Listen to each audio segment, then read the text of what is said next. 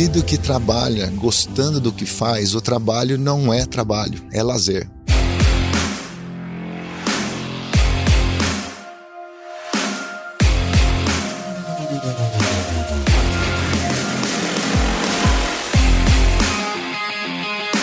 E aí, pessoa! Seja muito bem-vindo, muito bem-vindo ao Canivete Cast, uma série especial que nós estamos fazendo aqui que a gente vai preparar o profissional para atuar na pecuária do futuro, porque a gente sempre está olhando para a pecuária do futuro, né? Então, nesse episódio aqui, nós vamos falar sobre os aspectos técnicos relacionados ao ajuste de lotação em sistema de pastejo rotacionado e como também o profissional deve atuar nessa área, né? A gente sabe que é, a atuação dele é super importante para essa tomada de decisão no campo. E para falar com a gente sobre isso, nós estamos aqui no podcast mais raiz do mundo aqui, gravando no meio do pasto. Se você está ouvindo agora e não está vendo, corre lá no YouTube que a gente vai colocar esse vídeo lá no YouTube também. A gente está aqui gravando no meio do passo. Quem está aqui comigo é o professor Sila e o Roberto Aguiar. É, o professor Sila é engenheiro agrônomo lá pela Exalc, onde também concluiu seu mestrado em nutrição e pastagens e possui doutorado em manejo de pasto pela Massey University lá na Nova Zelândia e atualmente é professor titular do Departamento de Zootecnia da Exalc. O Roberto é pecuarista,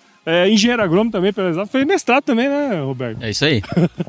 e está aqui com a gente hoje para conversar sobre, sobre, esse tema tão interessante. Então, pessoal, muito obrigado por estar aqui com a gente e sejam super bem-vindos ao Canivete Cast. Eu agradeço a oportunidade, é um prazer estar aqui, poder conversar com vocês e trocar uma ideia sobre um assunto importante que, que seguramente vai ter um impacto significativo no futuro da pecuária. Muito bacana, né? Estamos aqui ao vivo a cores, no meio do pasto, o miquinho aqui, o boi ali no fundo e o pasto aqui mostrando qual é a qualidade dessa pecuária tropical, né? Então, é nada melhor que mostrar para o mundo onde que a gente produz. E uma mata ao fundo mostrando que nós estamos aqui num sistema sustentável. Verdade, verdade. É.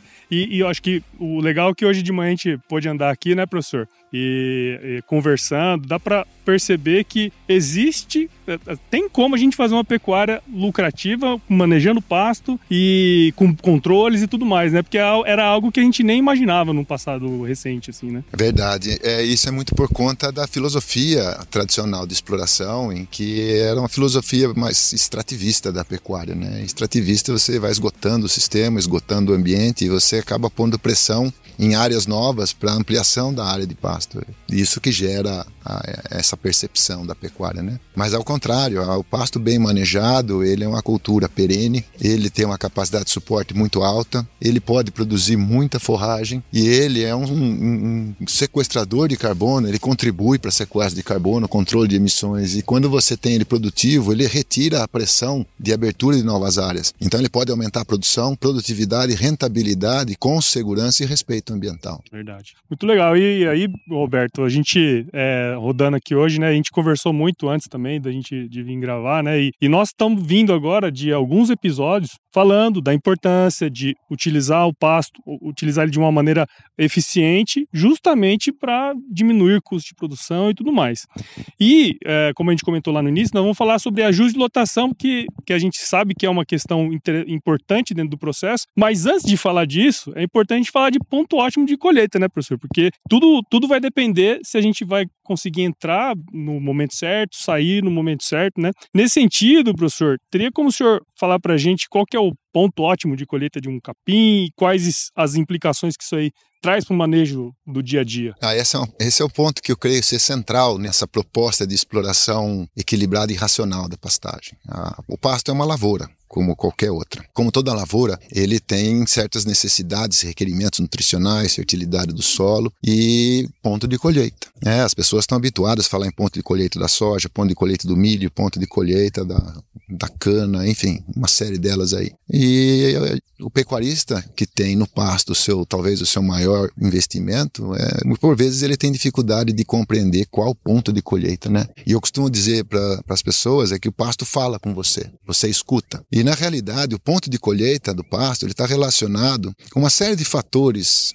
de crescimento da planta e de comportamento animal, que quando a gente começa a estudar as razões das coisas, ele, eles podem ser atrelados em uma característica muito simples de campo, que é fácil de monitorar, muito barata de você medir, que é a altura do pasto. Tanto resposta de plantas como de animais num ambiente de pastagem são função de estrutura do pasto, a forma como o pasto é disposto, essa forma que você enxerga o pasto, né? Que ele está apresentado para o animal. Do ponto de vista da planta, uh, o que importa daquela estrutura, daquele pasto, é a quantidade de folhas e área foliar que ele tem para ele poder captar luz, crescer e fazer produção de forragem. E a gente quer que essa forragem seja prioritariamente folha, porque é mais fácil de, de, de consumir e melhor valor nutritivo. Do ponto de vista do animal, que gera consumo e desempenho, o componente que é desejável também é folha. Então, quando você começa a perceber isso, a pergunta que seria teoricamente feita por um manejador de pasto um, um, um, engenheiro agrônomo é, viu, como é que eu produzo, como é que eu faço essa cultura produzir prioritariamente folhas para atender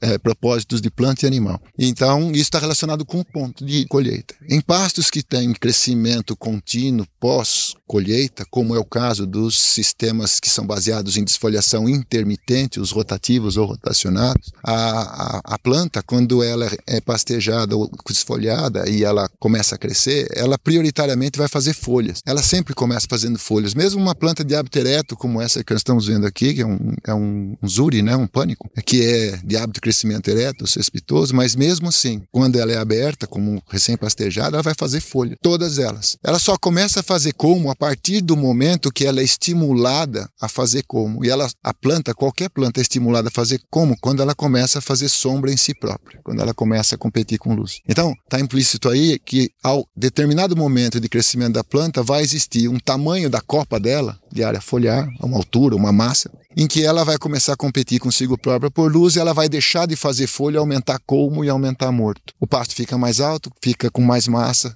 mas às custas de colmo e morto, que são os componentes que são refugados pelos animais, que vão deixando alturas cada vez maiores de manejo, o valor nutritivo é ruim, dificuldade de ajuste de manejo de pasto, necessidades de roçadas ocasionais ou frequentes. Então, uh, Paulo, o ponto de colheita está associado com uma determinada condição de pasto, a partir da qual ele muda seu padrão de crescimento, de prioritariamente folha para como. Essa condição ela é a função de um ambiente luminoso que a gente caracteriza por uh, uma situação em que aquela copa de pasto ela intercepta 95% de toda a luz acidente. Esse ponto caracteriza para a planta uma sinalização de que ela está em competição por luz e ela precisa reagir. Toda planta sombreada estiola. Então a gente não quer que esse ponto seja transpassado. Então essa, esse é o limite máximo além do qual nenhum pasto deve ir, nenhum pasto, planta de clima temperado, tropical. E o mais interessante é que apesar das plantas terem uma diversidade de hábitos de crescimento muito grande, porte baixo, porte alto, porte rasteiro, porte prostrado, semi-prostrado, o ponto fisiológico é sempre o mesmo. Só que a gente lê no campo com um indicador de campo que é específico de cada altura diferente. Então, fisiologicamente igual, mas ele, ele tem uma leitura de altura, que a gente atrelou na altura, né? é diferente. Então, um Zuri é seus 70 centímetros, um Mombasa é 90 centímetros, um, um é 50 centímetros, uma saia é 40 centímetros. E essas, essa meta, né, tanto de entrada e a meta de saída, elas passam a ser direcionadoras do manejo. Fazer manejo de pasto é zelar e cuidar para que uh, os pastos estejam dentro dessa amplitude de manejo num rotativo que não transpasse o limite máximo, não venha abaixo do mínimo, mantendo uma relativa estabilidade da média de altura da área de pasto. Para fazer isso, né, e agora ligando com o ajuste de lotação, né, a necessidade que existe de você equilibrar a velocidade com que o pasto cresce e a velocidade com que o rebanho de animais consome o pasto. Se a velocidade de crescimento for semelhante ou igual à velocidade de consumo, o saldo é zero o pasto está em equilíbrio, ele não sobe demais, nem desce demais. É o exemplo que nós estamos aqui hoje, andando nesse modelo, nesse módulo de, de capim. Toda vez que o pasto cresce mais rápido do que o rebanho que está na área consome, vai, vai sobrar pasto. E nessa hora, necessidade de ajuste na taxa de lotação, né, precisa de mais animais, né? ou o inverso, toda vez que o pasto cresce mais devagar do que a velocidade do rebanho, vai faltar pasto. E nessa hora, a gente precisa tirar animais, ou injetar um alimento um lanchezinho, um suplemento, para você diminuir a fome de pasto e equilibrar a velocidade com que o pasto cresce e uh, uh, a velocidade que o rebanho consome. Em princípio, é uma lógica muito simples, mas que tem implicações operacionais na fazenda de significativas, porque você vai mexer com movimentação de animais, se você optar por ajuste em taxa de lotação, você vai mexer com suplementação, se você for mexer por suplementar, você tem que ter suplemento, produção, infraestrutura de suplementação. Então são aspectos interessantes, mas a essência é que todas as ações que você toma no manejo de pasto são meio. Meio para um fim. O fim é manter a estrutura de pasto preservada, controlada, porque é ela que vai determinar ah, o atingimento dos objetivos tanto de produção de plantas como de animais. E, e, uma coisa bem interessante que o senhor falou de manhã, que ficou na minha cabeça aqui, foi justamente esse ponto de que a gente tem que olhar os dois, né? Se a gente fosse pegar uma cana de açúcar ou, ou a gente fosse fazer qualquer outra coisa nesse sentido, a gente vai cortar, se tem uma praga, nós vamos matar, e que no nosso caso você está convivendo junto, né? O, o, a, o, a, principal a... praga do pasto é o boi. É o boi. Você não é. pode acabar com o boi. Né? Você tem que fazer a praga conviver com a cultura, engordar a praga e a cultura produzir bastante. Exato. Como é que você faz isso, né? a não ser respeitando o equilíbrio do, do ecossistema pasto. E se você está preparado para fazer isso, você está preparado para fazer um respeito com o ambiente de uma forma geral pensando nisso tudo, né, Roberto, que o, o, professor Sila comentou, eu acho que é legal a gente trazer um pouco da sua visão, né, como, como pecuarista e tal. É, eu queria entender, da, na sua, da, do que você enxerga, da sua experiência, como que esse ajuste de, lutação dentro da fazenda, como que isso influencia na rotina da fazenda, né, porque, é, como o professor Sila comentou, tem várias formas de você fazer esse ajuste, né, mas dentro da fazenda, qual que é a implicação que isso, que isso ocorre, o que que gera de, de, de operacional, enfim, essas coisas? Primeiro é o desafio de achar a, a, taxa de lotação ótima, né? E a que você tem. Então, se, como o professor falou, quando está no 0 a 0 ótimo, mas a hora que você sai desse 0 a 0 você vai precisar fazer algum movimento. E é essa hora que causa grande dificuldade é, no manejo, né? Porque ou você vai tirar animais do sistema e colocar numa área pulmão, né? E aí você tem que ter uma área reserva, e aí você já até convivendo com uma área pulmão com pasto passado. O animal, quando vai para lá, ele ganha menos peso, porque é um, o capim que ele está pegando é diferente daquele que vinha pastejando. Às vezes a sua área pulmão não aguenta toda aquela lotação que você está colocando. Se você tem um, anima, um animais inteiros, então você tem uma dificuldade também de colocar animais de volta no lote, porque você tem sodomia. Então, é, realmente, primeiro desafio é entender se falta ou não animal. Mas aí tem um segundo desafio, que é justamente a questão do ajuste da lotação. Mas é que o professor estava falando de ponto ótimo de colheita, né? Ele estava agora, o pessoal está colhendo soja aqui, né? A gente está numa fazenda que tem agricultura, que tem pecuária, então assim, a competição aqui é, é, é acirrada, não dá para dizer que, que tá, tá leve a competição da agricultura com Inclusive, a pecuária. Eles estão pulverizando Estão pulverizando agora. aqui do lado.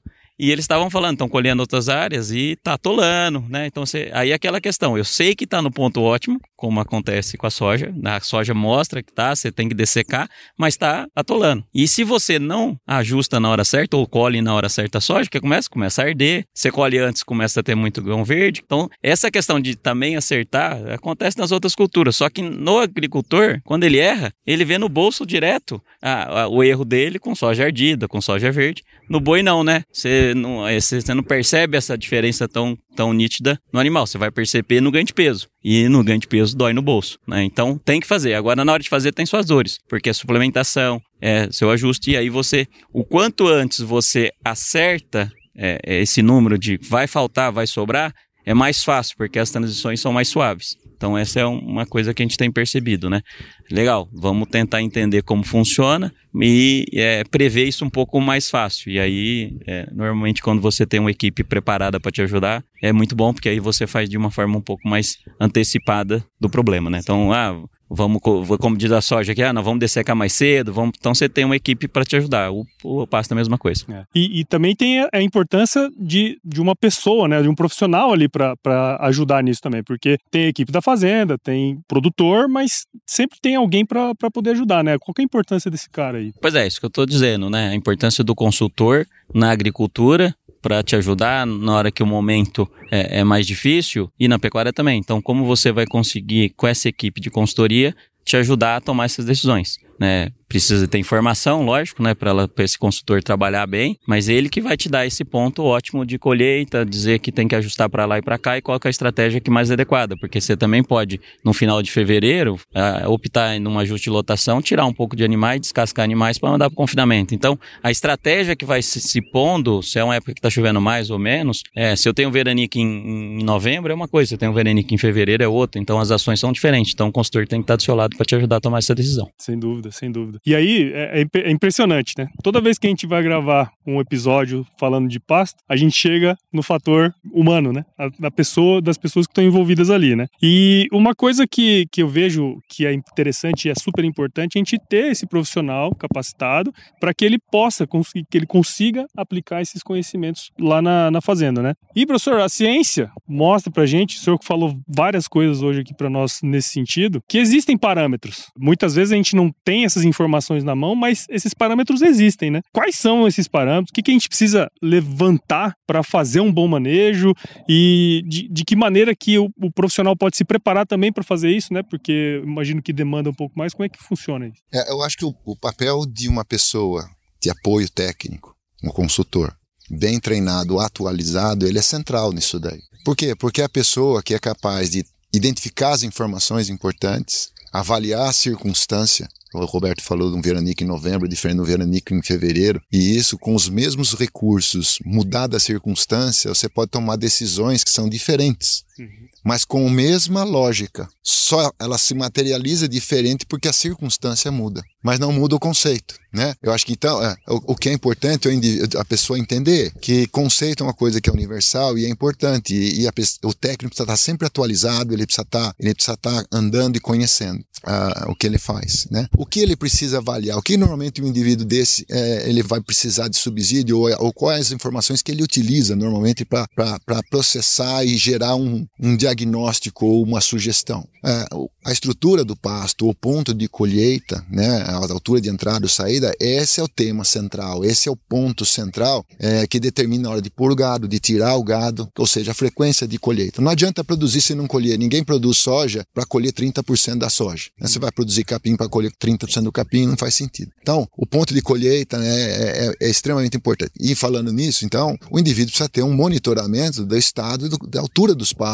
ou dos modos, diferentes piquetes nos modos, para que ele possa entender a dinâmica do crescimento das plantas, está crescendo mais rápido, mais devagar, se está dentro do esperado para a taxa de lotação realizada, ou se existe uma tendência de elevação muito rápida da altura dos pastos relativamente ao rebanho que existe na circunstância de chuva, precipitação vigente, e portanto ele vai ter que tomar uma atitude no sentido de fazer um ajuste na taxa de lotação para cima. Ou o inverso, né? uma situação que o, a, o viés é de baixa na altura do pasto, está rodando o sistema e ele está percebendo que ele está passando apertado na, no dia a dia da frente, que o piquete está tá chegando com menos altura. Isso aí é, é como se o pasto tivesse com uma bandeira escrita assim, viu? Tem excesso de boca, você vai tomar alguma atitude? Quer dizer, então esses são indicadores de campo extremamente importantes. O monitoramento do pasto é, e do mesmo jeito que o pessoal de confinamento tem uma, um, um, um, encarregado de uma leitura de coxo para fazer avaliação e orientação de quanto suprir de forragem, é, de, de alimento, né? O, o, o, o, pasto precisa de uma pessoa que faça essa leitura de pasto e forneça, forneça o subsídio para o manejador, porque a partir disso ele vai entender se o pasto está subindo em relação ao que a capacidade de colheita, se ele está diminuindo, se precisa ajustar a lotação para cima ou para baixo, ou se em vez de mexer com lotação para não ter que ficar com muita movimentação animal, se ele vai fazer uso de suplemento, ou se ele vai tirar excedente de de forragem na forma de forragem conservada para ele usar para frente. Então essas são informações muito importantes: é, temperatura, precipitação, localização, é, altura de entrada, altura de saída, altura média dos pastos, né? É, nível de ganho de peso dos animais, porque existe uma meta para saber se está sendo realizado ou não. É, e tudo que vem ele precisa processar e entender o porquê das coisas, né? É, não está na meta, por que, que não está na meta? O que está faltando ou o que está sobrando? Qual é o impacto que isso vai gerar no sistema? E ele, com base nisso, gerar um, um, um, uma recomendação de intervenção. E quanto mais frequente ele faz isso e quanto mais ágil ele, ele tem acesso a essas informações, é, mais eficiente e eficaz é a intervenção. Menos traumático, mais suave é a condução do módulo ou do processo de produção. Se a gente pegar um, um gancho aí, o que a gente tem em empresa é isso, né? Você tem o, o PDCA, que a gente fala muito na, na empresa, nas indústrias, que é justamente você tem um indicador, é, você tem sua meta, você tem um indicador, se o indicador, no, se a meta não é batida, você vai descobrir o que aconteceu, descobrir a causa raiz, que é o porquê, é, determinar um plano de ação, fazer o plano de ação, ver se aquilo, aquele plano de ação melhorou o indicador. Se não melhorou, você vai ter de novo rodar o PDCA. Então, no final é isso. Aí você precisa do indicador para poder fazer um plano de ação. Porque um plano de ação sem o indicador, você não vai ver se, se você, aquela ação, é, aconteceu uma melhoria ou não. Então, esses indicadores são bastante importantes. E se a gente fizer uma comparação do que a gente tem nas empresas, é justamente isso, né? E é por isso que é, é, é uma pecuária também muito mais empresarial, né? Profissional. Sem dúvida, sem dúvida. Até para a gente, a gente vai fazer exame, né? A gente faz exame por algum motivo, né? Exatamente. Pode ter parâmetro lá. E, Inclusive lá tem o máximo tem e o mínimo de cada um, né?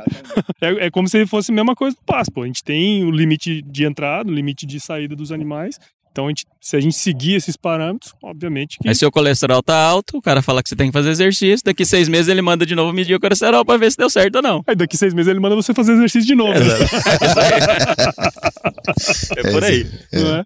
Aí Bom, depende do, do cliente, né? Se ele, se ele escuta ou não o consultor. Aí entra outra área, que é. também é importante. E, e aí, acho que é, é justamente legal você ter falado isso, porque é justamente isso que eu queria mostrar, né? Porque, é, perguntar. Porque, assim, é, tudo isso, uh, a gente sabe que a maior parte dos pecuaristas, em geral, assim, é, não tem um, muito controle, tipo, da, do, das, da, dos parâmetros, né? Vamos dizer assim, levantar as informações, os dados, planilhar, aquelas coisas, né? Mas a gente sabe que isso é importante. O senhor mesmo acabou de comentar que se você tiver as informações na mão, obviamente que a tomada de decisão ela tende a ser mais acertada, né? Do ponto de vista técnico, do ponto de vista econômico, enfim, todas essas questões. A gente até comentou em alguns episódios passados, né? Sobre essa mudança de cultura que, que a gente tem dentro da fazenda, né? É, essa, essa abertura também do pecuarista de entender que aquilo ali é importante, né? E eu queria ver com você, Roberto, o que, que você acha também, como que a gente consegue fazer isso dentro da fazenda, para que esses levantamentos, todos esses, esses parâmetros sejam coletados e para que esse processo de coleta e tomada de decisão ele seja mais, vamos dizer assim, mais bem sucedido. É, essa mudança da cultura é uma coisa desafiadora, né? Isso pode ser na empresa, pode ser na escola, pode ser né, na sua casa, né? Exato. Mudar a cultura não é, não é, fácil, né? As culturas, as gerações, isso está arraigado. Então nós temos sim uma pecuária, né? Se olhar com a agricultura, um dos pontos é esse. A gente tem uma até uma facilidade de controle na agricultura, até pelo ciclo da cultura, você controla mais fácil do que na própria pecuária intensiva aí os dados e que a gente falou, tem boi e pasto, lá só tem a soja, então facilita um pouco disso. Então acho que esse é um grande desafio, é mexer na cultura, do, do cultura de quem está manejando o pasto, cultura do proprietário. E aí, acho que tem vários jeitos de você chacoalhar um pouco isso. E um dos jeitos é econômico, né? Você mostrar a conta e mostrar no bolso. Né? Quando dói no bolso, a pessoa sente a necessidade de mudança. Então, a gente estava fazendo uma conta mais cedo aí do impacto né, do manejo de pastagem é, numa época que é tão importante, a gente está falando de custo de arroba produzida, dinheiro, né? Isso até berraram. É, exatamente.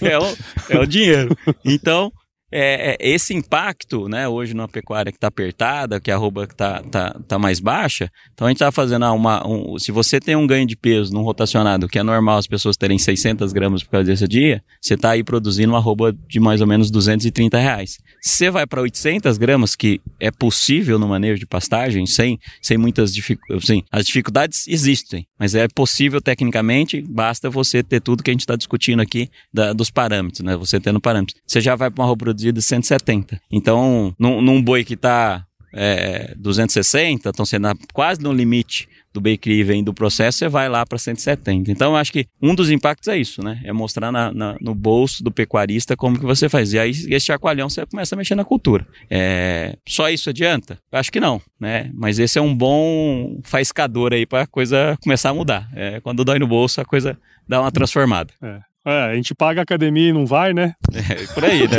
É. Aí, é, de novo, é saber o cliente que você tem, né? Mas eu acho que nas épocas que a gente tem, é aquele negócio, né?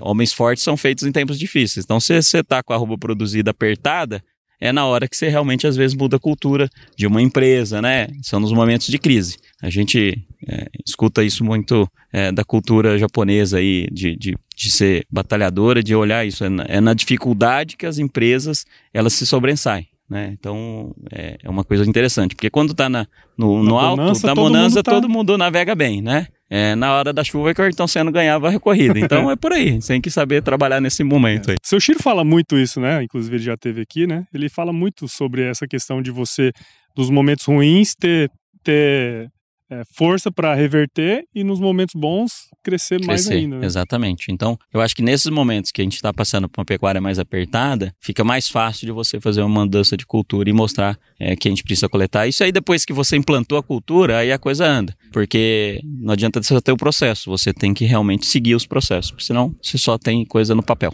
É, exato. É, e levantar dados e não usá-los, né? Melhor não levantar. Melhor não levantar, é. porque dá trabalho, né, professor? Dá.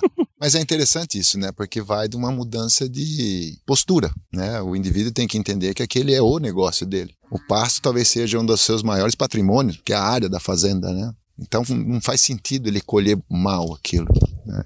Então é, esse é um ponto, um ponto importante. Mas toda vez que você, ele é capaz de entender isso, né? Mas toda vez que você fala, fala não, vamos fazer, quer dizer, ele vai perceber que ele vai ter que sair da zona de conforto dele vai mudar a rotina, vai mudar o dia a dia, vai mudar, alguma coisa vai mudar. E o ser humano, por natureza, toda vez que você mexe na, na zona de conforto, né, ele tem a resistência. E essa resistência, ela precisa ser quebrada com a argumentação da, do que é real, realmente importante para o negócio dele. Se ele quiser continuar sendo um produtor de forma eficiente, né? Então, acho que tem muito também, além do conhecimento da ciência, da técnica, existe uma parte humana e que o consultor também deve estar preparado para isso, sabe? Que é conversar, entender as dores do indivíduo. O indivíduo, ele precisa falar com alguém. Às vezes ele, ele, não, quer, ele não quer escutar, ele quer falar, ser né? escutado. Então, e por vezes, o, o consultor vai atuar como um psicólogo também. Mas é nessa hora que ele consegue a abertura e ele enxerga muitas vezes uma oportunidade de abrir um canal de diálogo. E é nesse canal